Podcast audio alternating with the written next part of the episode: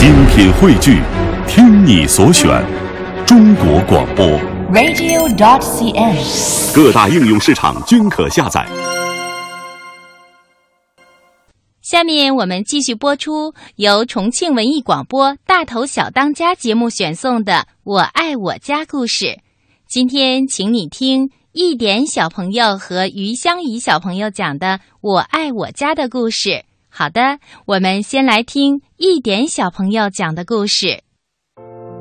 喝着长江水，看着朝天门，我度过了十个春秋。我叫一点，我家里很幸福。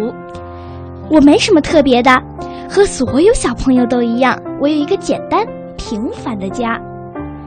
我的家里充满了幸福，在家里，爸爸就像只船，妈妈就像帆，载着小小的我驶进幸福的港湾。周六周日，幸福更是萦绕在身边。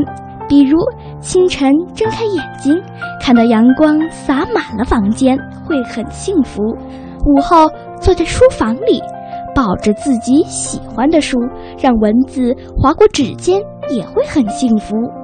华灯初上的傍晚，和爸爸妈妈看两江交汇，远处霓虹片片，更会是很幸福。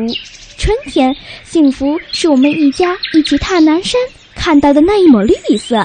夏天，幸福是我们游泳戏水，笑声依然响彻在耳畔；秋天，幸福是看漫山红叶飞舞，手拉着手的影子在夕阳边散步；冬天，幸福是去滑雪，咯吱咯吱地奔跑在银装素裹的世界里，你追我赶。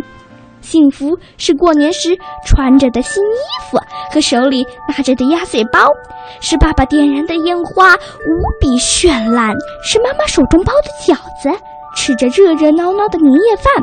所以我家的幸福是无处不在的，你们说呢？